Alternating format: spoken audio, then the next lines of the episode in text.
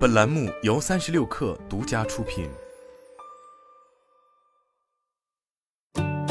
本文来自三十六氪神译局。在承诺每笔订单平均送达时间为十分钟的德国生鲜 O2O 电商平台 Gorillas 上，香蕉出现的频率非常高。有时候，平台甚至还会随订单给顾客赠送香蕉，以此来证明该公司能够在几分钟之内派送生鲜食品的承诺。然而，在该平台位于比利时北部城市安特卫普艾兰德社区的站点中，这种附赠做法从几个月前就开始暴露出了问题。一名站点工作人员透露称，由于超额订购，每隔两天，他们就要处理掉成堆变质的香蕉和过期的沙拉。如果你知道自己每天只卖得出五十根香蕉，那为什么还要订购四百根呢？他说，事后看来，这完全就是一种征兆。只可惜当时并没有受到重视。Gorillas 于二零二一年六月进入比利时市场，那个时候该公司刚从多个投资者手中融得数十亿美元的资金，整个市场也表现出了对快商务类应用程序的信心。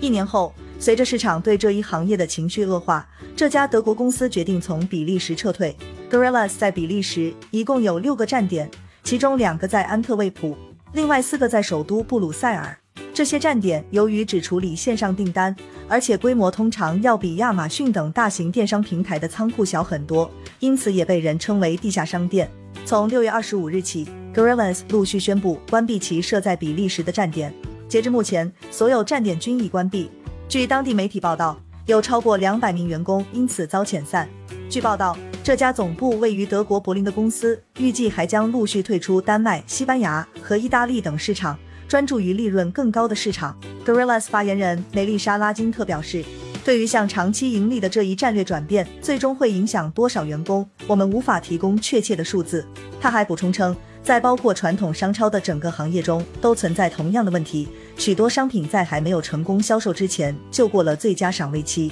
疫情期间，Gorillas 公司现金流充足。去年十月，该公司获得近十亿美元的融资，就连该公司首席执行官卡恩·苏莫都表示，这是一笔非同寻常的融资。然而，由于投资者对经济形势感到担忧，他们对亏损的初创企业表现出了新的厌恶情绪，使得快商务行业成为继主营业务为消费信贷业务先买后付的瑞典金融科技公司 Klarna 之后的又一个受害者。Gorillas 的撤退也显示出欧洲整个快商务行业目前所面临的困境。Gorillas 竞争对手土耳其杂货配送平台 Getir 表示，其计划在全球裁员逾八百人。英国即时配送初创公司 Zap 表示，计划裁员两百人，并完全关闭在剑桥和布里斯托尔等城市的业务。英国快速杂货配送公司 Jiffy 前不久也宣布，将停止所有面向消费者的业务，并专注于软件开发业务。安特卫普大学研究最后一英里配送的教授罗尔吉福斯说：“我们可以看到。”所有这些涉足物流、供应链和软件服务且能够快速融资的公司，都陷入了一种恐慌之中。在比利时市场，Gorillas 在每笔订单中都要向用户收取一点八欧元的配送费。然而，其中的部分问题在于，当地市场需求一直保持低迷状态。一位曾在布鲁塞尔某 Gorillas 站点工作过的员工表示，部分站点每天只能收到八十到九十笔订单。在新冠疫情封锁解除后，并没有出现订单增长的情况。另外，该国劳动力成本也很高。据吉福斯计算，在比利时，雇主在骑手或站点工人身上需耗费的小时成本约为二十五欧元，这一成本比邻国荷兰高出至少百分之二十。那些原本计划效仿打车应用优步跻身国际市场的公司，正面临着转型的压力。投资者不再有耐心等待一家企业花十几年的时间扭亏为盈。六月二十二日，Gorillas 联合创始人尤古尔·萨穆特在消费品论坛全球峰会上表示：“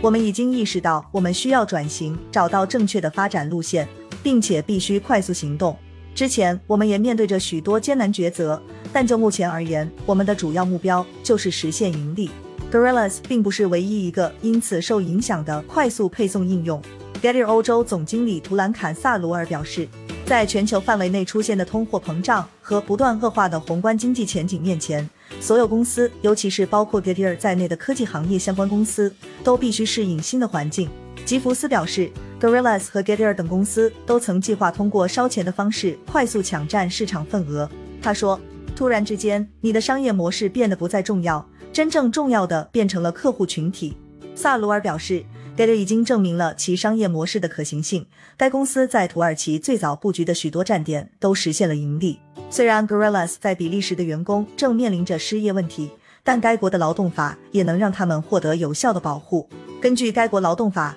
企业在辞退已经签订全职劳动合同的员工时，需要支付至少四个月的工资作为遣散费。据该公司今年六月发布的一份声明，比利时当地一家食品配送公司 F Arms 计划收购 Gorillas 在快商务领域的本地商业智能。与此同时，F Arms 还表示，其将为部分办公室员工提供工作机会，并与他们换签劳动合同。对于这笔交易的更多细节内容，Gorillas 据予置评。在西班牙，Gorillas 的员工正紧张地关注着比利时公司员工的命运。和比利时员工被裁之前一样，西班牙员工收到通知称。公司难以在较短的时间内找到新的投资人或买家。据报道，有近三百名西班牙员工都收到了正式通知，并表示他们即将被解雇。马德里办事处的一名不愿透露姓名的现任员工表示，他们的业务目前仍在正常运作，但管理层已经开始鼓励大家寻找新的工作了。他说，站点现在已经没有再接收新的产品了。他还提到，现在每个站点每天的订单数量已跌至二十笔左右，他们只是在等。等待库存耗尽的那一天，他说：“事实上，比利时的劳动法在保障劳动者利益方面做得更好。而在西班牙，如果 Gorillas 员工最终被裁，他们最终能获得的赔偿只能按照其在该公司的工作年限和工资而定，具体标准为工作每满一年即可获得至少二十天工资的赔偿。至于 Gorillas 与这些员工可能达成的协议内容，该公司也据以置评。”另外，Gorillas 丹麦办事处也面临着同样的困境，他们也在试图寻找买家或者他人注资。一位不愿透露姓名的员工表示，过去一年里，该公司难以完成销售目标，每个站点每天只能收到七十至八十笔订单。他们补充说，该地区还存在人员配备问题，在协作沟通软件 Slack 的内部沟通群组中，经常都能看到各站点主管因为缺少配送骑手而发起求助的消息。对此，Gorillas 拒绝就所谓的日常运营具体情况予以评论。在比利时，骑手群体比较关注的问题是，Gorillas 的撤退可能会进一步印证零工公司不可能与雇员签订永久合同的这一事实。布鲁塞尔骑手组织 Couriers Collective 的一名骑手卡米尔·彼得斯表示：“我们许多人都将重新回到 Uber Eats 等送餐平台工作。”他还补充说：“Uber Eats 骑手不属于平台的正式员工。”英国外卖平台 Deliveroo 在比利时的发言人鲁道夫·范努菲尔称，在某些公司宣布退出比利时市场之际，Deliveroo 对比利时的快商务和快速配送业务仍然充满信心。值得一提的是，比利时 Deliveroo 平台上的骑手都属于自由职业者。Gorillas 表示，在业务运营方面，他们可以在大约三个月左右实现盈利，并且能够在一年左右实现集团公司层面的盈利。然而，在众多分析人士眼中，Gorillas 的撤退引出了一个更为核心的问题，即目前这类配送应用的经济效益并不理想。贝恩咨询公司全球零售业务负责人马克安德烈卡梅尔表示，